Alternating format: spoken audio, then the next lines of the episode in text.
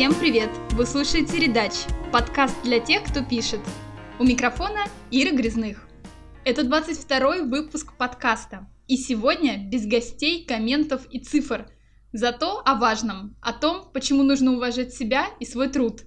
И неважно, работаете вы как фрилансер или в офисе на полный день. Это я к чему? К тому, что совсем недавно посмотрела видео Максима Челядникова. Он работает с 3D-графикой, но в видео меня зацепило, как он говорил про рабочие процессы и общение с заказчиком. Главные мысли из видео я даже законспектировала себе в блокнот, настолько они отозвались у меня в сердце.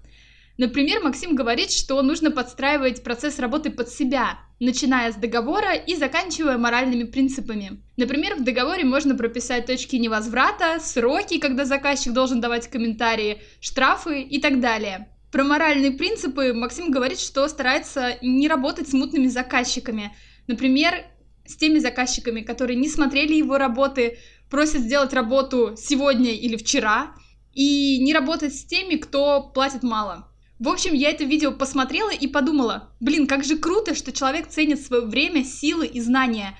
Вот бы так каждому исполнителю. А потом со мной случилась история, которая показала, что уважать самого себя и свой труд – это вообще-то тяжкая работа. История была такая. Пришел ко мне заказчик и попросил статью.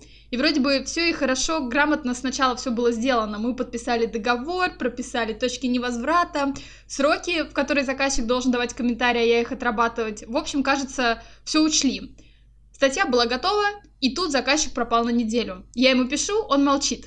А несколько дней после дедлайна появляется и, как ни в чем не бывало, начинает вносить просто кучу новых правок. Я ему пишу, так и так, какие правки, срок давно прошел. По договору вы должны принять статью. У меня уже другая задача. А он в ответ, какой срок, это некрасиво, я профессионал, фу таким быть в такие моменты очень сложно не перейти на эмоции. Тут нужно себе каждый раз напоминать, что ваша задача — это сохранить ощущение собственного «я». Вы, в конце концов, не раб и не должны делать то, что вам не нравится. Если заказчик начинает чудить, отказывайтесь от проекта, передавайте его другому исполнителю, возвращайте предоплату, а не водите все эти хороводы вокруг да около. Мой совет — не работайте с мутными заказчиками и особенно с теми, кто платит мало. Как показывает практика, те, кто жмет деньги, потом выворачивают наружу всю вашу душу. Кстати, если вернуться к началу, ссылка на видео Максима Челядникова о рабочих процессах и подкаст о точках невозврата, который очень круто прописывать в договоре, есть в описании к посту. Послушайте, посмотрите, намотайте себе что-нибудь на ус. Это был 22 выпуск Редач подкаста. Напомню, что Редач подкаст можно слушать ВКонтакте, в приложении Apple Podcast и на любых других платформах, там, где вам удобно. Подписывайтесь на подкаст, ставьте оценку, это поможет другим узнать, что Редач подкаст существует. И до встречи в следующих выпусках.